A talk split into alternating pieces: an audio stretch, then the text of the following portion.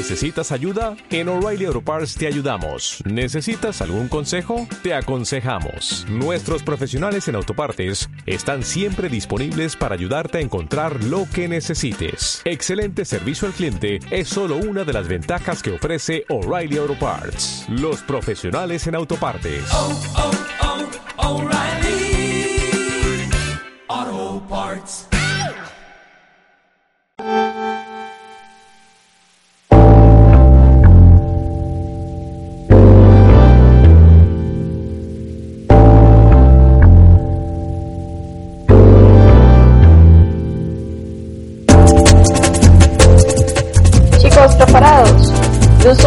Cámara. Acción.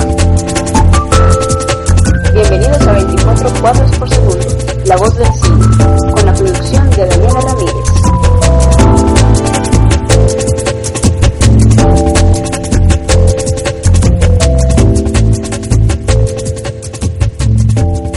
Sean todos bienvenidos de nuevo a 24 cuadros por segundo. Es un placer estar con ustedes para hablar y disfrutar de cine, que es lo que nos gusta y nos apasiona. Estamos ya en nuestro programa número 18 y es un placer estar con ustedes. Mi nombre es Vincent Hill. Eh, buenas tardes a todos. Mi nombre es Herbert Hill, hermano de Vincent, compañero pues de, de estudios cinematográficos. Recuérdanos por favor ver el correo y las redes sociales. Bueno, les recordamos a nuestros oyentes que nos pueden escribir a nuestro correo 24 cuadros por segundo arroba gmail.com, todo en letras, o a nuestra página en Facebook 24 cuadros por segundo con 24 escrito como número y el por como X.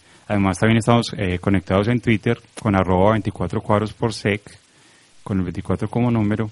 Y también los invitamos a que visiten nuestro blog eh, 24 cuadros por segundo blogspot.com donde pueden bajar las- la revista digital que escribimos cada dos meses y eh, también pueden escuchar el podcast pues, de la emisión radial de los programas anteriores. Finalmente, eh, tenemos la línea telefónica abierta al 441-8778 aquí en Zona Radio. Así es, bueno, seguimos aquí en 24 cuadros por segundo, la voz del cine. Noticias. Bueno, Albert, ¿qué noticia nos tienes para hoy? Bueno, para el día de hoy voy a empezar con eh, la noticia mía, tiene que ver con las nominaciones a los premios Emmy, los premios de televisión pues de series, miniseries y películas hechas para televisión. Ah, sí, a ver, ¿qué- ¿cuál es la serie más nominada? Exacto. Eh, en este caso, los Emmys, que es su edición número 65, eh, cuenta con las mayores nominaciones la miniserie American Horror Story Asylum. Sí, muy, muy buena. Con diez- segunda temporada eh, tiene de todo, ¿no? Exacto, es la segunda temporada, tiene 17 nominaciones, es impresionante la, la miniserie más nominada en este momento. Y como bien decís, la creación de Ryan Murphy, que es una, una serie que tiene eh, diferentes combinaciones, ¿cierto? Tiene de, de todo esa serie, de todo en cuanto al terror, pues. ¿cierto? Exacto. Y además una actuación eh, brillante, pues, de, de, de la actriz. eh, Ah, sí, Jessica Lange. Jessica ella, Lange, ella está nominada exacto. a Mejor Actriz en una miniserie, exacto. muy merecida. También está Juego de Tronos con 16 nominaciones. Sí, la tercera temporada. La tercera temporada, sí. Eh, está nominado también el te- el- la película para televisión eh, dirigida por Steven Soderbergh, eh, Behind the Candelabra, Sí. con 15 nominaciones. Y bueno, entonces vamos a repasar como los principales nominaciones, ¿te sí, parece? Claro que sí. Bueno, empecemos con la mejor serie dramática. A ver. Bueno, en este caso tenemos Breaking Bad, Downtown Abbey, Game of Thrones o Juego de Tronos, Homeland, House of Cards de Netflix y Mad Men. Está, está muy difícil. Está muy reñida, la calidad es muy alta en este caso, ¿cierto? O sea, siempre va- vamos a tener en estas nominaciones a Mad Men porque es una serie Claro impresionante, pero también a Breaking Bad, que inclusive se va a acabar este año, ¿cierto? Sí, yo me voy por, no sé si por Mad Men o Breaking Bad. Sí, es verdad. Bueno, en la mejor serie de comedia eh, tenemos a The Big Bang Theory, Girls, no la conozco. Eh, Sí, es como la nueva Sex and the City, Sí. pero con jóvenes. ah, bueno, listo. Antes no. No, no, no. Está Modern Family, 30 Rock y VIP. Pues esperamos que Dirty Rock se lleve el premio ya que esa fue la última temporada, ya se acabó la serie. Sí, con esa temporada terminó la serie. Bueno, tenemos en la mejor miniserie, ¿cierto? O TV Film, como les decía anteriormente, American Horror Story Asylum, la segunda temporada, eh, Behind the Candelabra, de Soderbergh, The Bible, o la Biblia, de, del canal History Channel, Phil Spector, que está protagonizada por Al Pacino, Ah, sí.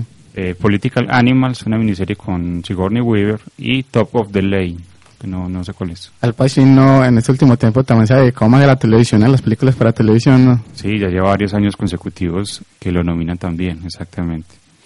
Bueno, y finalmente, pues para resumir los otros premios, porque son muchos, recordemos, pues, eh, tenemos como mejor actor a Brian Cranston, por ejemplo, nominado, a Jeff Daniels también, pues bueno, Ah, por ahí. bien. a Kevin Spacey, que volvió también a la televisión con House of Cards, la Sí. serie de Netflix. En cuanto a las actrices, tenemos, por ejemplo, a Vera Farmiga con Bates Motel, Un muy buen papel en, en la serie. exacto, y a Jessica Lange, que mencionabas ahorita, pues, Sí. ¿cierto? En mejor miniserie. Y eh, finalmente a un, a un actor de comedia que está volviendo también, que es Jason, Ba- Jason Bateman, por Arrested Arrested Development. Development, que volvió también, pues, de sus cenizas, digamos así, por la serie Netflix. Ah, qué bien. Bueno, muy buena noticia.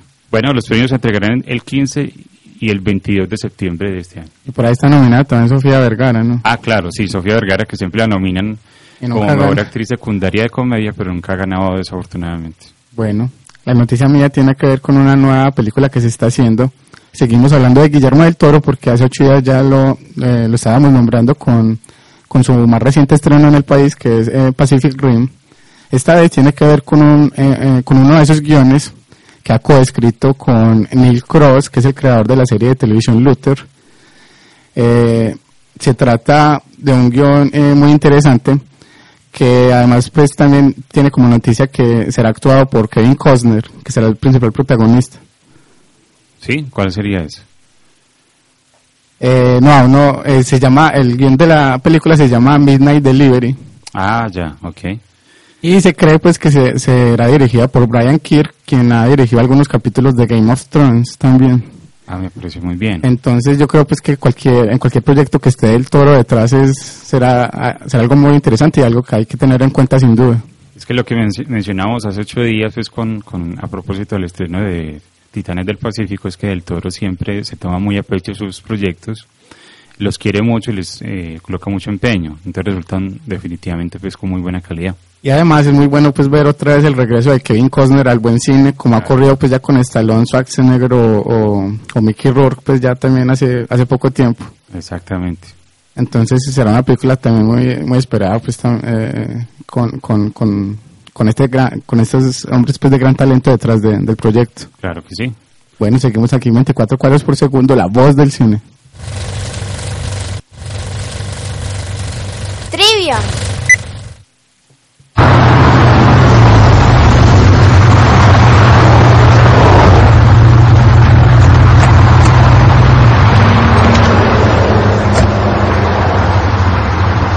¿Qué? Escucha. Eres un privilegiado y puedes aprender un par de cosas. Mantén la boca cerrada y los ojos abiertos. ¿Quieres mejorar el mundo?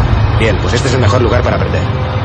Pero si todo este rollo te afecta, deberías volver a tu división. Yo haré al comandante para que te dé un buen destino colocando conos o bien ocupándote de accidentes de tráfico. Tú tienes que decidir si eres un lobo o una oveja.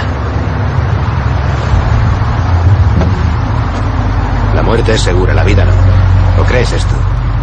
O bien. Échales una mano. Bueno, esta fue la trivia del programa pasado. Eh, la respuesta es Training Day, o día de Ah, entrenamiento claro. de Anton Foucault. Y el diálogo que escuchamos es una versión doblada, pero el original es dicho pues por eh, Denzel Washington y Ethan Hawke. La película de policías. Ahora escuchemos la trivia del día de hoy. Despierta de una vez. Si no estás dentro, estás fuera, ¿entiendes? Y no hablo de 400 mil dólares al año, ganar en Wall Street, viajar en primera y vivir bien. Hablo de ser muy rico. Tan rico que tengas tu propio reactor.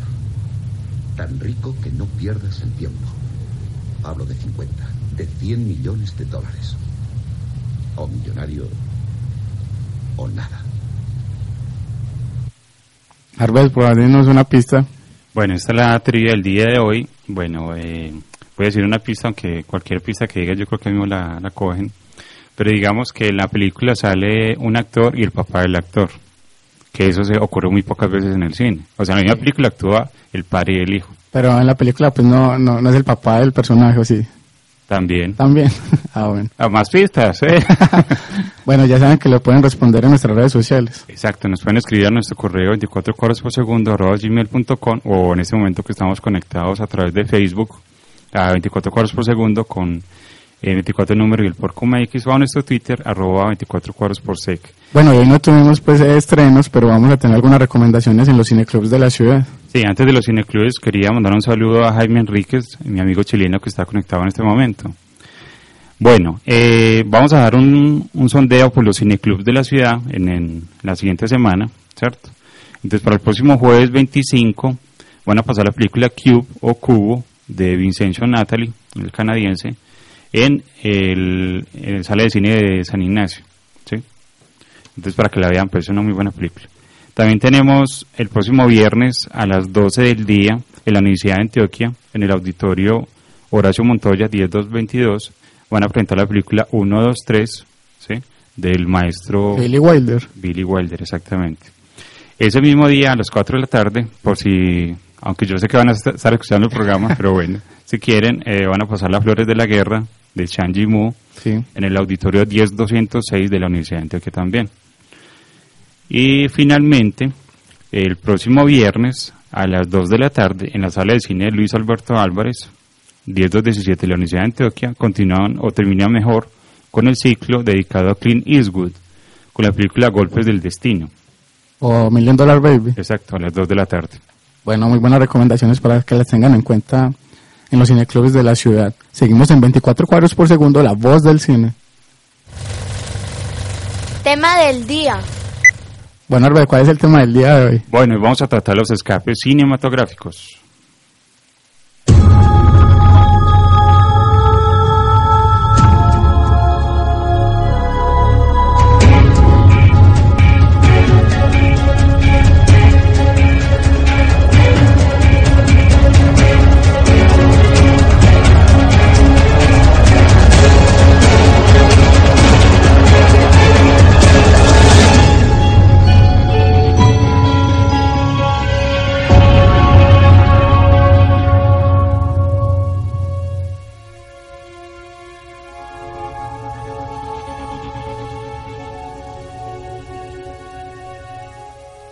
Bueno, seguramente eh, se acordarán de esta canción, tiene mucho que ver con el tema del día de hoy.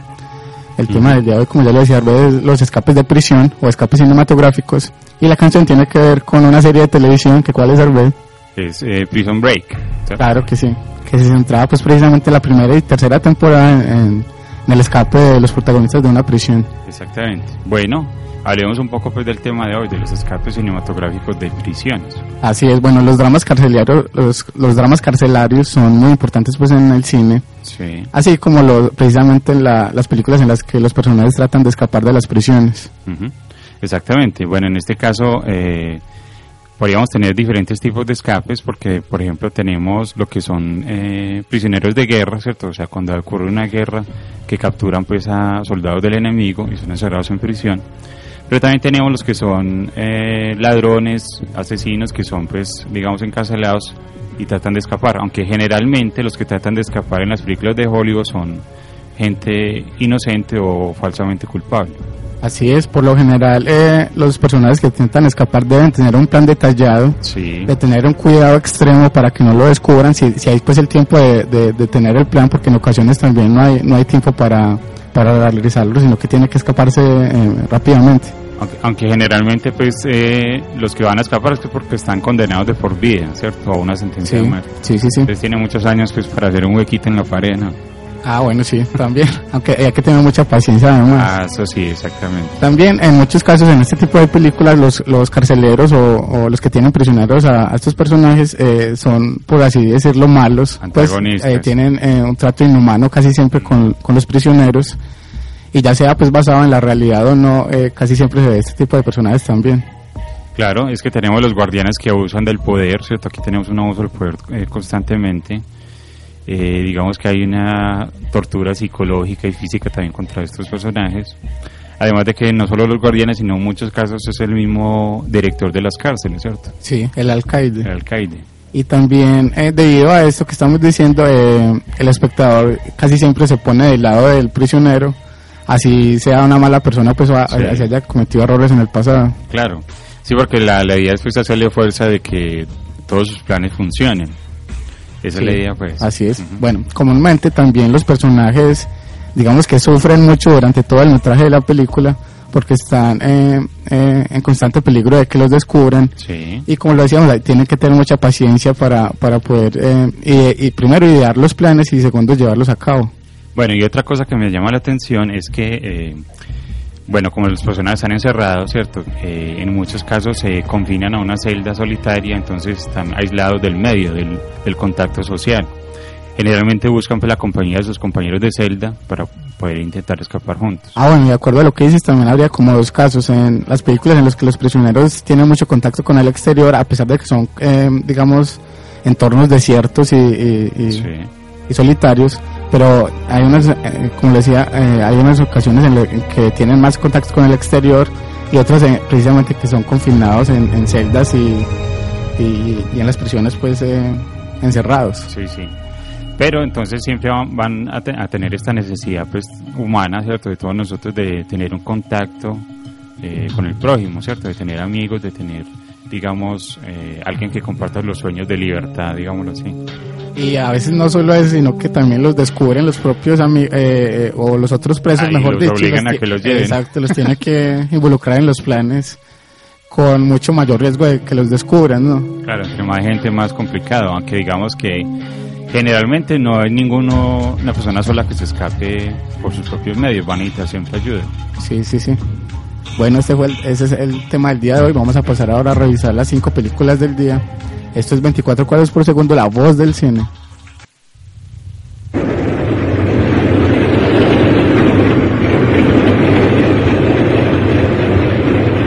Ce bâtiment est la prison militaire de Montluc, à Lyon. En 1943, de cet univers de ciment et de fer cerné par les mitrailleuses allemandes, un homme a réussi à s'échapper. Un seul. Le lieutenant André de Vigny. C'est l'histoire de cet exploit unique que raconte le nouveau film de Robert Bresson. D'un côté, des murs, des barreaux, des soldats, des armes. De l'autre, un homme seul, désarmé, battu d'avance. Estamos escuchando el tráiler original de la primera película del día de hoy, una película francesa del genial Robert Bresson del año 1956. Se trata de A Man Escape o un, un condenado a muerte escapado, porque no soy capaz de pronunciar el, el título original, que además es muy largo. En francés sí, es, es el, un condenado a muerte escapado o el viento sopla Donde donde quiere. quiere, ¿cierto? El título es así, ¿cierto? Con los dos títulos. Exacto. Bueno. Como en el caso de la, de la, de la película de Griffith, Broken Blossoms o, o El hombre amarillo. Bueno, sí, también tenía dos títulos así en el título Podría ser un original. homenaje pues, también.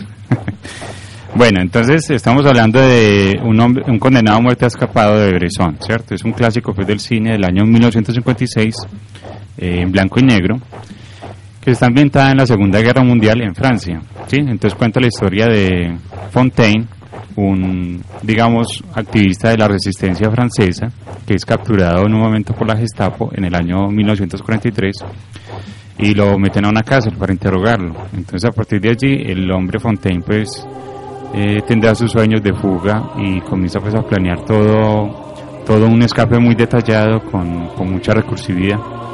Bueno, para hablar un poquito de Bresson, del director, digamos que se caracterizaba por el uso de actores no profesionales, de actores naturales, Sí. sobre todo pues después de dirigir algunas películas en las que sí recurrió pues a actores profesionales, después no quiso hacerlo y también porque no recurría a ningún artificio, eh, porque decía porque, que quería que sus películas fueran visualmente puras y digamos pues que tenía un estilo muy minimalista. Sí. Eh, eso es lo que decís es que el mensaje que aparece al inicio de la película. ¿cierto? Eso lo define todo. Sí, que él dice que es una historia contada sin ornamentos. Sin, sin ornamentos, exactamente.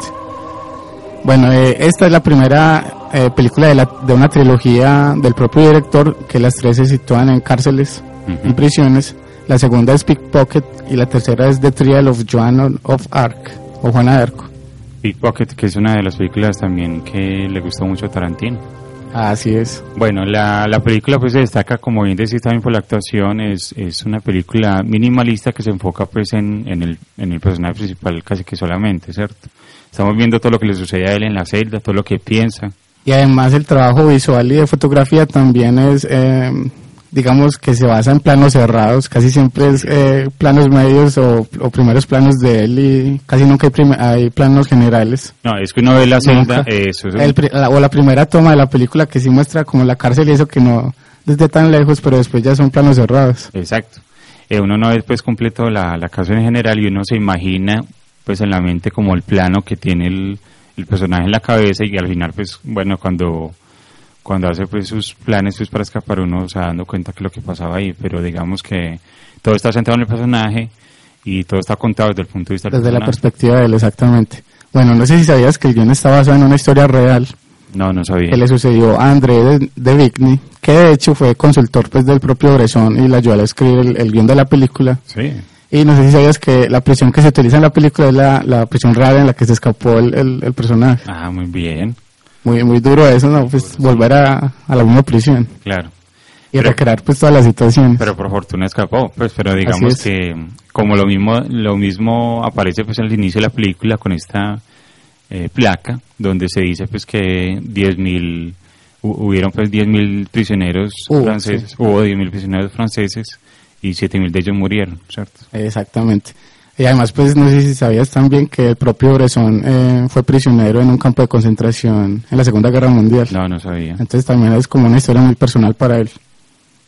Esa es la clave pues de la, de la calidad de la película también. O sea, Así que coloca pues, los sentimientos pues que vivió y todo la, el agobio que sentía pues en su momento. Bueno, y otro grande del cine francés, Jean-Luc Godard, dijo al ver la película que, que Bresson era para el cine francés lo que Mozart para la música alemana o Dostoyevsky para la literatura rusa. Impresionante esa comparación, pues no, no tiene igual. Inclusive pues el propio Horizon utiliza la música de Mozart para esta película. Exacto, es la, la melodía que, que suena, digamos, durante todo el metraje en situaciones específicas Exacto. y, e importantes pues dentro de la historia. Bueno, eh, como les decíamos, desde el punto de vista pues, del personaje está contada la historia y entonces hay mucho, o, o digamos que hay un amplio uso del, de la voz en off, ¿cierto? Sí, además está utilizada de manera brillante porque el uso de la voz en off casi siempre es... Eh, Es, es pues hay que tener mucho cuidado con él porque se puede utilizar eh, de manera incorrecta muy fácilmente. no, un recurso facilista pues que no aporta nada a la historia, pero en este caso pues sí, porque nos muestra pues los, los miedos, las esperanzas, los sentimientos del personaje. Por ejemplo, con, Ba- con Billy Wilder y, y el apartamento se decía pues que la voz en off está utilizada de manera brillante y es así y que, por ejemplo, no debe recurrir a describir lo que uno está viendo como espectador, sino a aportar nuevas cosas, no pasa, nuevos elementos. No, claro que también en Sunset Boulevard la utiliza muy bien, ¿no? Así es. Que Billy Wilder era un maestro, pues. sí. Sí. Y aquí Bresson pues también es, brillante como, como la utiliza. Bueno, ¿qué más datos tenéis de la película?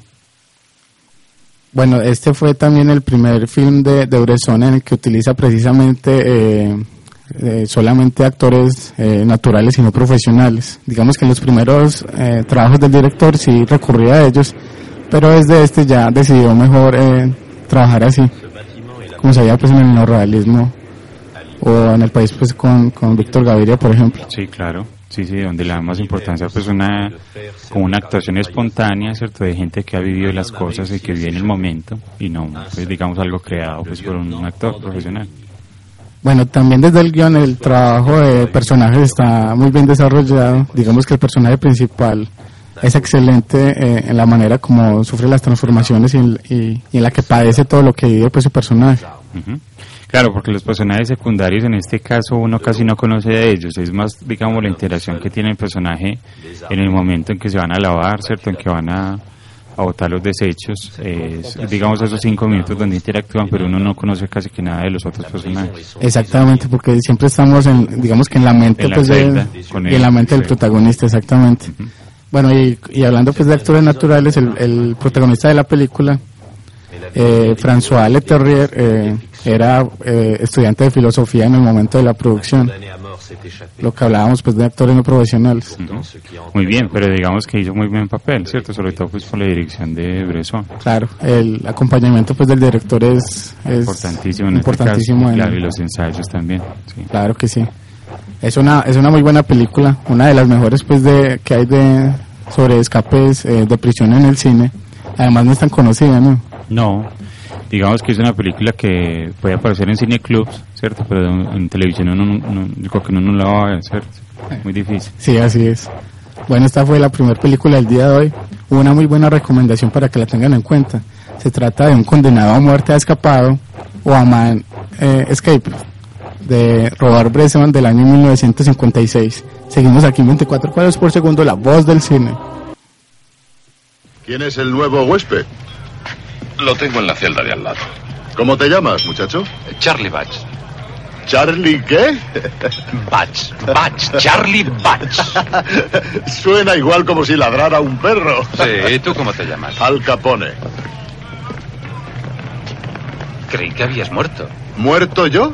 Tengo demasiado dinero para morirme. Dime, ¿juegas al póker? Muy mal. Yo acabo de aprender. Jugaremos mañana. Hasta luego, chico. Adiós, Al Capone. No me digas que acabo de conocer a Al Capone. Yo no te lo he dicho. Estamos escuchando el tráiler doblado de la segunda película del día de hoy. Se trata de Escape from Alcatraz o Escape de Alcatraz del magnífico Don Siegel del, del año 1979. Bueno, en realidad es una escena de la película solamente, no, no es el tráiler completo. Eh, es verdad, la, la película es un clásico de género, yo la vi pequeño en televisión y todavía me acuerdo cuando la vi. Eh, cuenta la historia pues de, de un hombre llamado Frank Morris, eh, interpretado brillantemente por Clint Eastwood, el cual es encerrado pues en esta prisión de San Francisco, en Alcatraz, en la bahía de San Francisco, en una isla, en la isla rocosa. La famosa prisión de Alcatraz. Exacto, donde digamos era una prisión de máxima seguridad y donde aseguraban pues que nadie podía escapar. Entonces aquí, allí va a parar este Fran Moros, que era un especialista en escapes, y digamos que cuando llega va a empezar pues a, idear su, su plan eh, minucioso para el escape. Así es, la película está basada en el libro de J. Campbell Bruce, que a su vez está basada en eh, el escape real pues que realizó Frank Lee Morris, que en la película interpreta pues como ya lo decía eh, Clint Eastwood, Sí, aunque nunca se supo pues si realmente sobrevivió. claro, porque no encontraron el cuerpo Exacto. si se murió o y no lo encontraron después. Exacto, es como, como un mito también en ese sentido. Así es. Digamos que hay muchos mitos que rodean a, a Alcatraz y, y a los escapes, ¿no? Sí, ¿Quién es el claro. Eh, digamos que en la película ¿Cómo te llamas? toda la, digamos, el peso de la película lo lleva Clint Eastwood, pero como veníamos diciendo, pues cuando hablamos del tema del día, eh, Frank comienza a ser amigos y, y digamos que los necesita para, para poder escapar. Esta vez es el mismo personaje el que busca a los otros y Sí, no al revés. Exactamente. Como en el caso anterior, pues que, que, los otros también se querían involucrar. Ujú. Sí, aunque igual van a haber presos pues que, que quieren interferir con las cosas porque no les cae bien. Usted sabe que en las, en las prisiones eh, hay rencillas, ¿cierto? Hay, digamos, problemas entre los prisioneros. En este caso, pues con Clint Eastwood, hay también problemas con una pandilla. O los comúnmente llamados soplones. Sí, eso también, claro, los soplones. Pero también decía pues los, los abusadores del poder sí, sí, pues, dentro ajá. de la cárcel mismo. Ujú. Bueno, eh, de acuerdo a la historia real pues que sucedió con este escape, Sí. se dice que los prisioneros fueron vistos la noche del escape en una lancha y que tiempo después enviaron una postal a sus amigos en las celdas de, de- de Alcatraz. Pero eh, esa teoría se cae porque, porque no es posible pues que, que ellos eh, hubiesen contactado con una lancha, con alguien que los esperara afuera, porque digamos que en Alcatraz pues era todo muy restringido, las Sí. conversaciones eran vigiladas y el correo también, entonces eso no fue posible. También se dice que una semana después del escape de ellos, eh, un hombre vio un cuerpo flotando con un, con un uniforme, de Alcatraz en, en el mar. Y se dice pues que los tres murieron. Claro. Eh, sí, sí, sí, sí. Esto, digamos, hace parte pues, de la mitología de Alcatraz y de, digamos de que lo, lo que verdaderamente sucedió, ¿cierto? Bueno, y siguiendo con la historia, eh, en los 26 años que, que duró abierta pues Alcatraz la prisión, Sí. hubo 14 intentos de escape. Eh, de las 39 personas involucradas en ellos, 26 fueron capturadas, 7 se les disparó a muerte, 3 se ahogaron y 3 nunca se supo de ellos, que son lo- en- eh, la la historia en la que se basa la película. Vea, muy interesante. Bueno, en la película también vemos lo que vi- lo que se ve en la película anterior, A Man Escape, ¿cierto? Que es, digamos, eh, tratar de conseguir herramientas por todos los medios para poder escapar, en este caso una cuchara también. Y además pues también hay... Se- así es, el argumento se centra en el, en, desde la perspectiva pues del personaje de Eastwood y, y cómo él también eh, intenta con paciencia pues eh, Sí.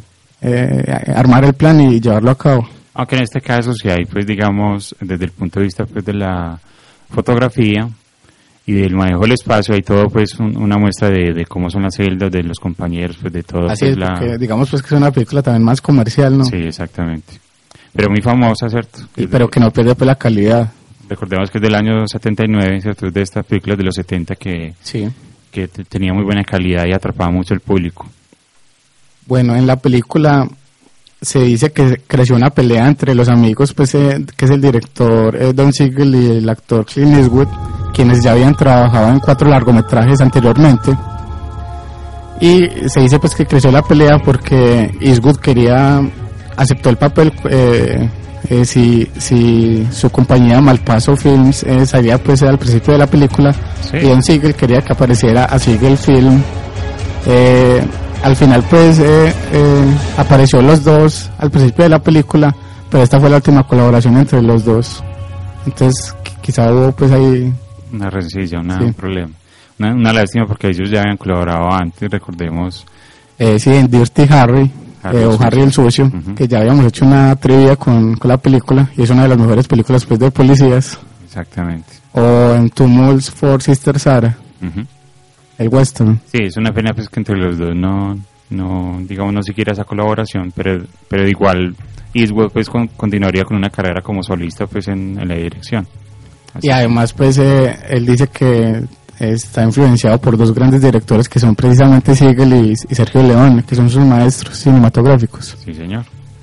Bueno, ahí hablando pues de los actores, eh, en la película realizaron sus propias acrobacias, sus propios dobles o, o- o escenas de riesgo.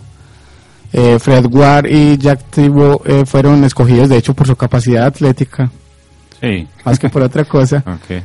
Y en dos ocasiones Siegel pensó que, que los, los actores habían muerto arrastrados por la corriente. Hmm. Entonces era pues muy peligroso y ellos mismos realizaron las escenas. O sea que no ah, claro, sí, no utilizaron dobles en, en todas las escenas de escape. veía. Así es. Interesante. Bueno, también como dato curioso, este es el debut cinematográfico de Danny Glover, la primera película de él. ¿Recordabas que era Danny Glover? Sí, sí, todo el mundo lo recuerda por la eh, por la serie pues Arma Mortal, por ejemplo. Exacto. Bueno, también los turistas eran tantos y molestaban tanto, digamos, así en el set de rodaje, que tuvieron que pasar eh, eh, la grabación a, a, a la noche, Sí. para que no molestaran tanto. Ah, claro. También la película, digamos que fue muy cara. De hecho, pues eh, se dice que, que la cantidad de dinero que, que se gastaron fue cerca de 500 mil dólares, que en la época era mucho más dinero que, que aún hoy en día. Claro, si hacemos la transferencia, sí. Y por ejemplo, eh, eh, eh, se tenían pues que remole, re- remole, remole, Remoler. y que estaba moliendo pues. no, remodelar, Ah, remodelar. tenían que remodelar eh, la prisión porque se grabó pues en la, en la misma La prisión. verdadera, sí, sí. Y por ejemplo tenían que llevar el cableado de energía desde la ciudad, entonces se, se gastaron Ah, pues un dineral. Claro, claro. Pero digamos que todo también era en una locación, aunque era una- es una locación muy grande, es una prisión enorme, ¿cierto? Donde, donde imagino pues que la, iluminación también se necesitaba pues mu- grandes eh, luces, ¿cierto? Entonces en este caso se aumenta todo. Sí, sí, sí. Además pues que eh, había que reconstruir eh, muchas eh, de las paredes y, y este tipo de, de elementos pues de la propia cárcel para que se viera más real. Sí. ¿Y qué tal de la otra película famosa pues que se hizo en Alcatraz, que es eh, La Roca, ¿cierto? Ah, sí, pero ahí en lugar de escapar era ingresar otra vez. Exacto, sí señor. Bueno, en Mythbusters, la serie de Discovery, probaron que el escape sí era posible Eh, de hecho, utilizaron los mismos materiales eh, que tenían acceso pues, los prisioneros en su momento y probaron que sí era posible. hay que ver ese capítulo entonces. Sí, sí, sí. Bueno. Bueno, esta es la segunda película del día de hoy. Se trata de Escape from Alcatraz o Escape de Alcatraz del magnífico Don Siegel del año 1979. Seguimos aquí 24 cuadras por segundo, la voz del cine. Trivia. Despierta de una vez. Si no estás dentro, estás fuera, ¿entiendes? Y no hablo de 400 mil dólares al año, ganar en Wall Street, viajar en primera y vivir bien. Hablo de ser muy rico. Tan rico que tengas tu propio reactor. Tan rico que no pierdas el tiempo. Hablo de 50, de 100 millones de dólares. O millonario o nada. Bueno, Alba, otra pista, por favor. Bueno, otra pista. Eh, decirla vos, no. Bueno, digamos que es una película de los 80 y que se hizo una segunda parte hace poquito. Hace poco, sí. esa es una, una gran pista. Bueno, seguimos aquí 24 cuadros por segundo, la voz del cine.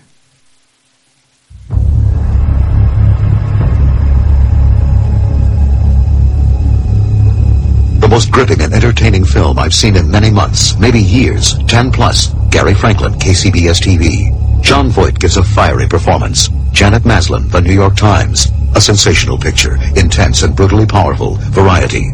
The best action movie of the year. Jan Herman, New York Daily News. Exciting, powerful, and thrilling as anything I've seen in years. John Corcoran, KABC TV. It's a success, a super thriller. Michael Wilmington, The Los Angeles Times. thriller. Estamos escuchando el tráiler de la tercera película, pero antes, eh, para que responda la trivia, recuérdanos por favor las redes sociales. Bueno, les recordamos que estamos conectados en Facebook, nos, nos pueden escribir directamente a 24 cuadros por segundo, eh, o al Twitter, arroba 24 cuadros por sec, terminando en G, o también nos pueden llamar a nuestra línea telefónica aquí en Zona Radio, al 441-8778. Así es. Bueno, ahora sí, estábamos escuchando la tercera película del día de hoy, el tráiler original. Sí. Se trata de Runaway Train del año 1985 del ruso Andrei eh, Konchalovsky. Exacto. Bueno, esta película está centrada en una cárcel en Alaska, nada más y nada menos, donde hay un preso muy duro, ¿cierto? Interpretado por John Boyd, llamado Manny, quien junto a su amigo Buck, que es interpretado por Eric Roberts, eh, digamos que en un plan para escaparse, y de hecho logran escaparse y se montan a un tren de, de servicio, de carga, pero digamos que cuando van a, en- digamos, en, en el sentido de la libertad se dan cuenta de que al maquinista, el, el maquinista de la locomotora del tren, le dio un infarto y se murió, entonces están en problemas. Y el tren pierde el control y no pueden hacer nada para detenerlo. Exactamente. Bueno, Akira Kurosawa, el genial Akira Kurosawa, el japonés, escribió, coescribió el guion de la película. De hecho, estuvo a punto de dirigirla él mismo en Estados Unidos. Eh, el guion estaba basado, de hecho, pues en hechos reales eh, eh, de un accidente pues que ocurrió con un tren que perdió el control precisamente. Sí, la película en el original se llama Runaway Train y es todo pues un clásico de los 80, pero aunque no es una película tan conocida, eso hay que aclararlo. Sí. Pero digamos que el título en español le colocaban Escape en el tren, para que la quiera buscar en español, ¿cierto? Ajá. Bueno, digamos que Kurosawa tenía planeado contratar a Henry Fonda y Peter Falk para, para los personajes principales, que terminaron pues teniendo, eh, como ya lo decía, John Boyd y Eric Roberts. Y yo no veo a Peter Falk eh, subido en un tren. No, no, y de hecho era pues el convicto duro, ¿Sí? el, personaje que, que hace John Boyd. Bueno, eh, si en la otra hablamos del debut cinematográfico de Danny Glover, en este caso el debut cinematográfico es de Danny Trejo, Ah, claro, sí, ahí sale Danny Trejo. de hecho en la película interpreta a un hombre rudo y digamos que eso como que lo marcó porque casi siempre en la mayoría de sus películas hace de rudo, de pandillero, de, de- de prisionero o, o por Sí, el estilo. Sí, señor.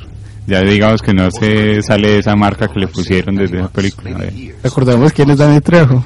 Pues Danny Trejo es este actor pues tan reconocido que ha salido en películas, muchas películas de Robert Rodríguez, por ejemplo. Su primo.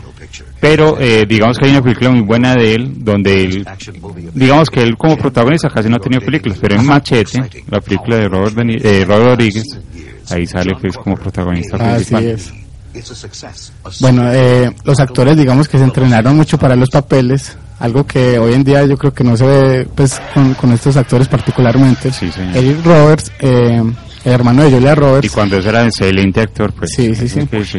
eh, se entrenó para el film varios meses eh, para ganar masa muscular, ya, ya que según pues eh, eh, cuando creció ya conocía cómo eran los ex convictos y se entrenó pues mucho eh, para el papel. Aunque esa misma época también es- está la película de artes marciales, ¿cierto? Ah, sí. Está protagonizada por él. Entonces me imagino pues que ahí también viene la, Ajá. la- el cultivo pues al, al manejo del cuerpo y estas... Bueno, y si Eric Roberts entrenó así, John Boy eh, pasó mucho tiempo en la cárcel San Quentin de Estados Unidos, eh, pasando tiempo con los prisioneros de la misma para prepararse para el papel.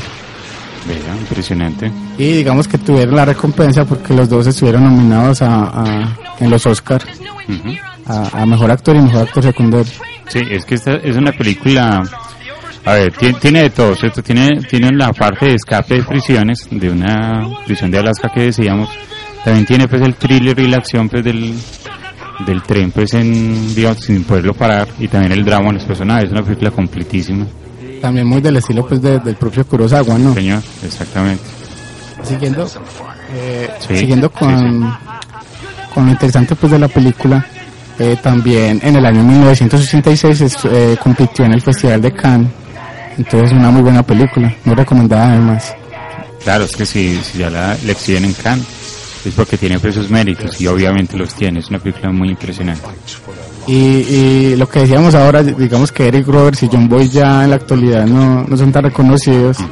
De hecho, decir pues que lo nominen eh, a alguno de los dos ya es como muy extraño en la Sí. actualidad. Sobre todo Eric Roberts. sí, especialmente. Pero recordemos que John Boy tiene una impresionante carrera cinematográfica. Él tiene muchas películas pues, que hizo. eh, Exactamente, digamos que su carrera cinematográfica fue, fue, fue mucho mejor pues que la de Roberts. Claro, al igual pues que estos actores veteranos de ahora que digamos que se dedican a, a ganársela más fácil, ¿cierto? Digámoslo Sí, así. sí, sí. Pero igualmente John Boy sigue siendo un muy buen actor.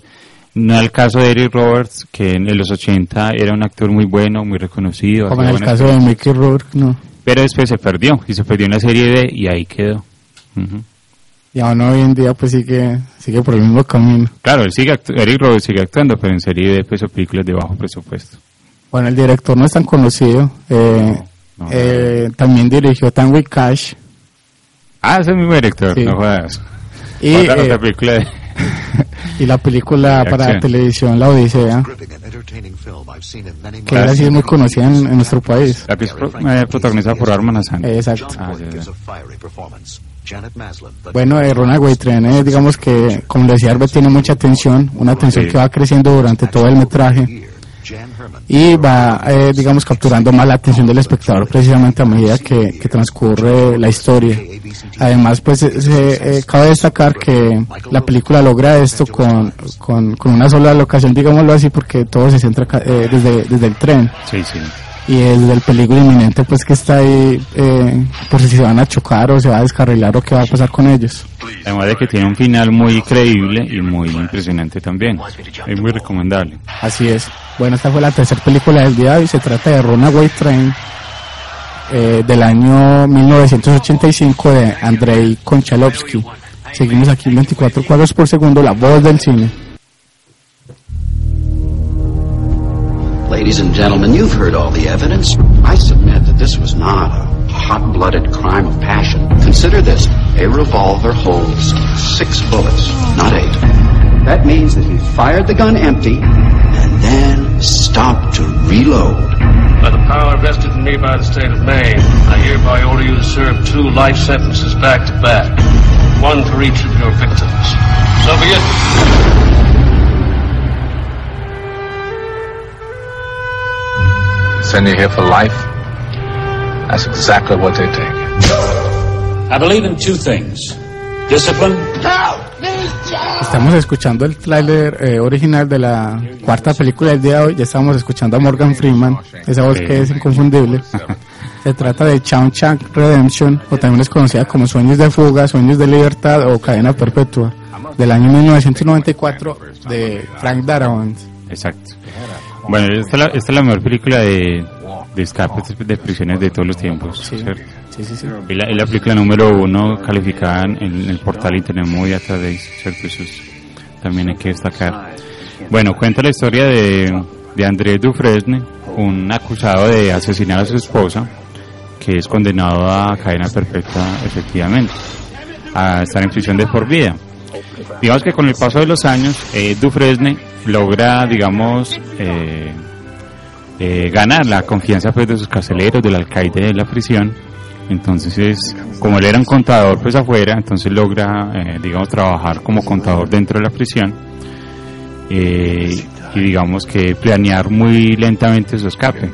Y digamos que nadie pensaría pues que estaba planeando un escape porque Eso, exacto. está muy bien contado pues y narrado desde la, desde la dirección. Es que es impresionante pues la, la forma como se cuenta la historia. Porque también digamos que hay dos dudas. También no se sabe al, al inicio si él asesinó o no asesinó a su esposa. O sea, eso es una cosa. O sea, si es inocente o no es inocente.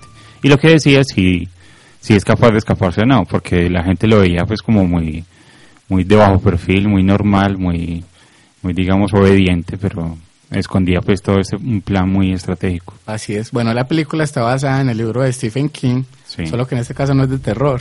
No, no, es, es una novela corta, en realidad pues llama Rita, sí. Rita Hayworth y, y la reedición de Shawshank, que es la prisión pues de que utiliza Stephen King de hecho en varias novelas, no solo en esta.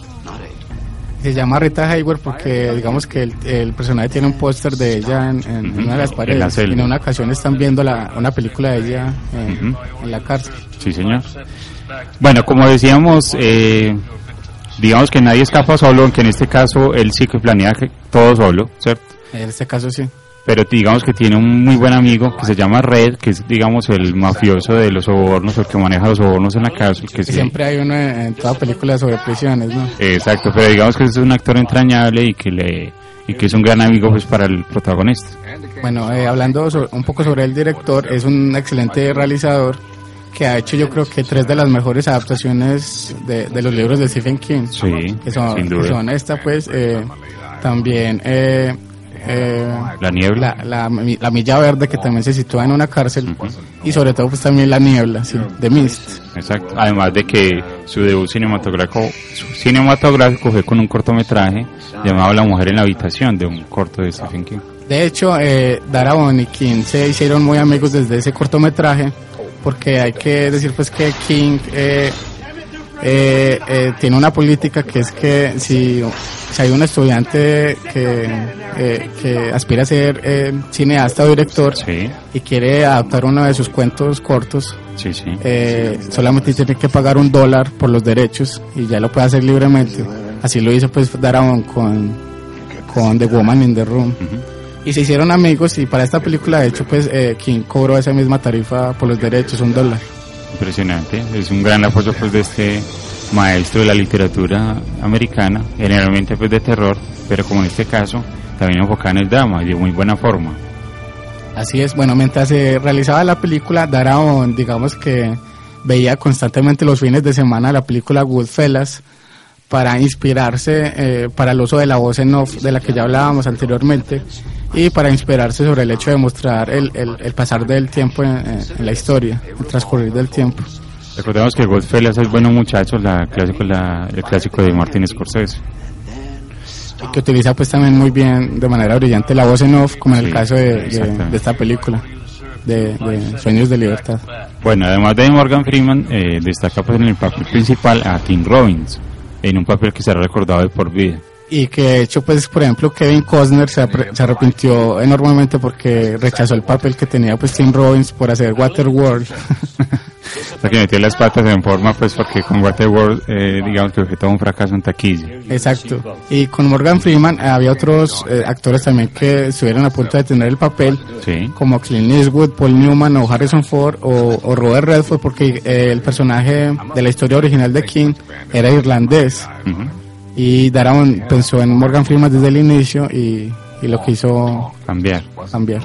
Pues cambiar la nacionalidad. Ujú. Bueno, está muy bien. Bueno, también como dato curioso, Darabont escribió el guion en tan solo ocho semanas Impresionante. y, y convirtió pues, la película en una de las mejores de la historia. Como ya lo decías, está en número uno en el, en, en el portal de internet eh, IMDb. Sí, es que le gana, pues en ese portal, le gana clásicos como El Padrino, por ejemplo. Eso es impresionante. Sí, sí, sí. No. Bueno, la, el guion que decís está muy bien escrito y, y es inolvidable porque hay muchos elementos que lo destacan. Eh, yo recuerdo pues muchos, pero digamos que uno de ellos es impresionante, que es el manejo de la música en la prisión. O sea, el, el prisionero Dufresne, de Tim Robbins, tiene acceso a, un, digamos, a una habitación donde hace la contabilidad y esto, y donde pone música. Y en un momento de rebeldía, que el alcalde no dejaba escuchar cierto tipo de música, coloca una canción y se encierra, ¿cierto? Cuando los guardias van, para que todos escuchen pues como, como una forma de, de rebelión y de libertad. Digamos, en un momento que ya estaba a punto de... O mejor, que Sí, estaba más tranquilo sí. Por, por lo que estaba haciendo clandestinamente, por decirlo así. Claro, aunque fue castigado obviamente. Sí, Bueno, es una, un- yo creo que la película más conocida de, de esta lista de cinco, pero sin duda hay que tenerla en cuenta. Para quienes no la han visto y para quienes la han visto, para porque uno no- nunca se va a cansar de verla. Con, Exactamente. uno de los- con un final pues también muy sorprendente y, y climático. Sí, señor. Bueno, se trata de Chang Chang Redemption, o Sueños de Fuga, o Sueños de Libertad, o Cadena Perpetua, co- como también se conoce, de Frank Darabont, de 1994. Seguimos aquí en 24 cuadros por segundo, la voz del cine.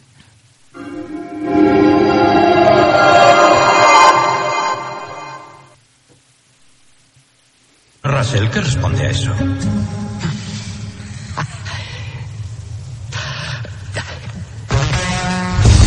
¿Qué tal el regalo? ¡Mamá. Hola, tíos, ¿cómo va eso? No va mal. ¡Wow! ¡Manos arriba! ¡Oh, por Dios! ¡He resbalado en un charco de aceite! ¡Oh, no me toque! ¡Oh! Hola, me llamo Steven Russell y soy un timador. Fraude a aseguradoras, tarjetas falsas, vendía tomates podridos, pero no hacía daño a nadie. ¿Su identificación, por favor? Sí, por supuesto. Estamos escuchando el tráiler eh, doblado de la quinta película ya, la última de esta lista de cinco. Se trata de I Love You Philip Morris, y de hecho es la más actual, la más reciente, Sí. del año 2009, de Glenn Micarra y John Recua. Ujú. Sí, se llama I Love You Philip Morris o, o Philip Morris Te Quiero, ¿cierto? Es, digamos, una comedia muy atípica, muy interesante y muy bien actuada, que está pro- protagonizada por Jim Carrey, este actor pues de, de comedia pues que es muy exagerado, pero en este caso está más contenido y, y muestra sus dotes de, de actuación. Cuenta la historia de cómo lo dieron Y el acompañado pues del brillante eh, Igual McGregor. Como McGregor, exacto. Bueno, como vieron el tráiler, cuenta la historia de Steven Russell, un, un hombre, digamos, que tiene un matrimonio y una vida normal, pero llega un día en que, en que se da cuenta de que su vida es una farsa, porque él, de hecho, es hom- homosexual, desde, y desde niño lo sabe. Cuando llega ese momento, pues, como de revelación, él decide dejar a su familia digamos, dedicarse a su vida, ¿cierto? Pero necesita dinero para ello, entonces eh, lo que hace es hacer muchas estafas, lo que hacen que lo metan a la cárcel. Y se vuelve, digamos, como un maestro para, para eso, ¿no? Lo hace con mucha facilidad y, y naturalidad. Exacto. Cuando lo meten a la cárcel, eh, digamos que en la celda conoce a Philip Morris, precisamente el actor que decías, eh, o mejor, el personaje interpretado por el actor Ivan McGregor. Ellos dos se enamoran y tienen, pues, digamos, un idilio en la cárcel hasta que llega el momento en que Philip Morris lo, lo dejan en libertad. En ese momento, pues, Steven Russell eh, queda, digamos, eh, solo, solitario, no sabe qué hacer, entonces planea, pues, su escape. Bueno, la película también, en este caso, está basada en hechos reales. eh, lo que le sucedió pues a Steven J. Russell precisamente, que se escapó como, como cinco veces de prisión. Sí, exacto. Es algo impresionante, yo creo que es lo único que lo ha hecho en la historia. Es que, por ejemplo, en una de ellas llega hasta a fingir su propia muerte para poder salir de la prisión. Es que es, es- es muy creativo, pues, el, el tipo. Bueno, como dato curioso, uno, uno de los extras de la película que tenía el uniforme de, de prisionero fue Sí. capturado y, por la policía por, por, por eso mismo. ¿Sí? Creyeron que se voló. Ajá, ¿qué? sí. Bueno, la película, eh, digamos que eh, recuperó todo lo, lo, lo de la producción, todo el dinero que se gastó, eh, fue internacionalmente. Eh, por afuera eh, eh, ganó cerca de 18 millones de dólares antes de que se estrenara pues en su país. Claro, siempre está el apoyo pues externo a, a propuestas distintas, ¿cierto? En Estados Unidos, digamos, no lo pueden ver así. Además de que es una película pues eh, de homosexuales, como lo decíamos, pero tratado de muy buena forma, con mucha comedia también. Bueno, y ya por último, como le decías, con Jim Carrey es muy bueno pues verlo en otros papeles distintos, que además lo hace muy bien como ya lo demostró en The Truman Show o, Exacto. o The Majestic. O Man of Y- the Moon, on the exacto, Moon. Con papeles más dramáticos y no, no tan exagerados ni, ni, ni con tanta comedia, aunque la película eh, cierto toque de comedia. Sí, pero es muy bueno verlo este tipo de papeles que lo hace muy bien además. Bueno, ¿te parece si mencionamos otras películas de escapes de prisión? Muy rápidamente. Eh, nombraremos eh, Oh Brother, Where Are You? de los hermanos Cohen. Sí, exacto. También tenemos eh, Cool Hand Lock, ¿cierto? La leyenda del indomable de Stuart con Rosenberg. Paul Newman, así es un clásico. También está The Great Escape o El Gran Escape o La Gran Evasión de John Sturges con, con Steve McQueen. del año 1963, ¿cierto? Sí. Está No Escape o Fuga Absolom de, del año 1994 de Martin Campbell. Así está Lock Up o Condena Brutal de John Flynn. Sí, otro clásico pues eh, de la infancia mía, ¿cierto? Sí. Está todas las adaptaciones del Conde de Montecristo. Así es. Está Papillón de Franklin J. Schaffner. Sí, exacto, otro clásico. Está El Fugitivo de Andrew Davis del año Eh, 1992. También está Wedlock. Wedlock, Está con Air, clásico. con Sí, Air también con Nicolas Cage, Fortress. Y bueno, hay muchas otras que no se sitúan en los escapes, sino que son dramas carcelarios que, que tocaremos en otro tema aquí en el programa. Seguimos aquí en 24 cuadros por segundo, la voz del cine. Trivia. Despierta de una vez. Si no estás dentro, estás fuera, ¿entiendes? Y no hablo de 400 mil dólares al año, ganar en Wall Street, viajar en primera y vivir bien. Hablo de ser muy rico. Tan rico que tengas tu propio reactor. Tan rico que no pierdas el tiempo. Hablo de 50, de 100 millones de dólares. O millonario o nada. Bueno, estábamos escuchando por última vez la trivia del día de hoy. Recuérdanos dar las dos Las primeras pistas. Bueno, señor. Eh, la primera de ellas era que en, en la película sale un actor y su padre, ambos actuando, que se da muy pocas veces en el cine. Y la segunda era que es una película muy famosa en los 80 que tuvo un, un, digamos una segunda parte hace poco. Bueno, como ya estamos llegando al final, ahora sí podemos decir una pista más fácil, ¿o no? Sí, sí. El director. Digamos el director entonces, el director es Oliver Stone. Ahí ya, ya, Creo que ya sí la saben. Te invitamos a que escriban pues con, con sus sugerencias, con la respuesta a la trivia a nuestro Facebook o a Así Twitter. es. Bueno, ya estamos llegando al final de nuestro programa. Agradecemos a, a Janet que estuvo con nosotros en el máster y a vos, Arbet, por estar el día de hoy con, conmigo. Claro, cla- eh, muchas gracias a vos también y a Janet pues, por la excelente labor. Banda sonora. Bueno, para terminar con música, quise traer una banda sonora de, de la película clásica de los hermanos Cohen, eh, de Big Lebowski, con una banda sonora pues de muy de mucho rock and roll y muy clásica también, la banda llamada Creedence eh, Clearwater Revival o CCR, con la canción Looking, Looking Out My Back Door. ¿sí? Entonces aquí los dejamos con Creedence eh, y nos escuchamos dentro de ocho días aquí en 24 cuadros por segundo, la voz del cine.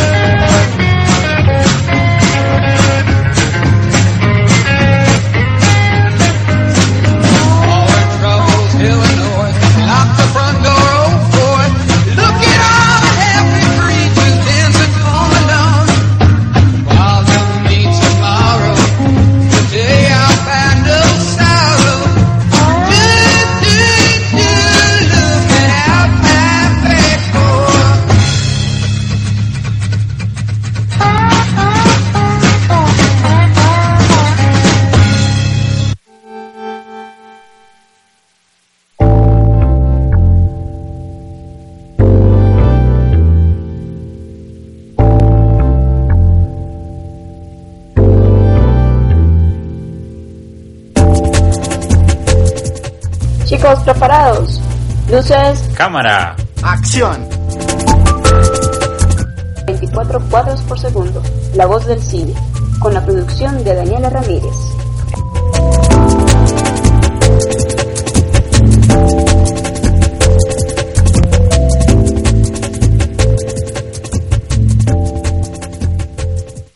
Sherwin Williams somos tu compa, tu pana, tu socio, pero sobre todo somos tu aliado, con más de 6.000 representantes para atenderte en tu idioma y beneficios para contratistas que encontrarás en aliadopro.com. En Sherwin Williams somos el aliado del PRO.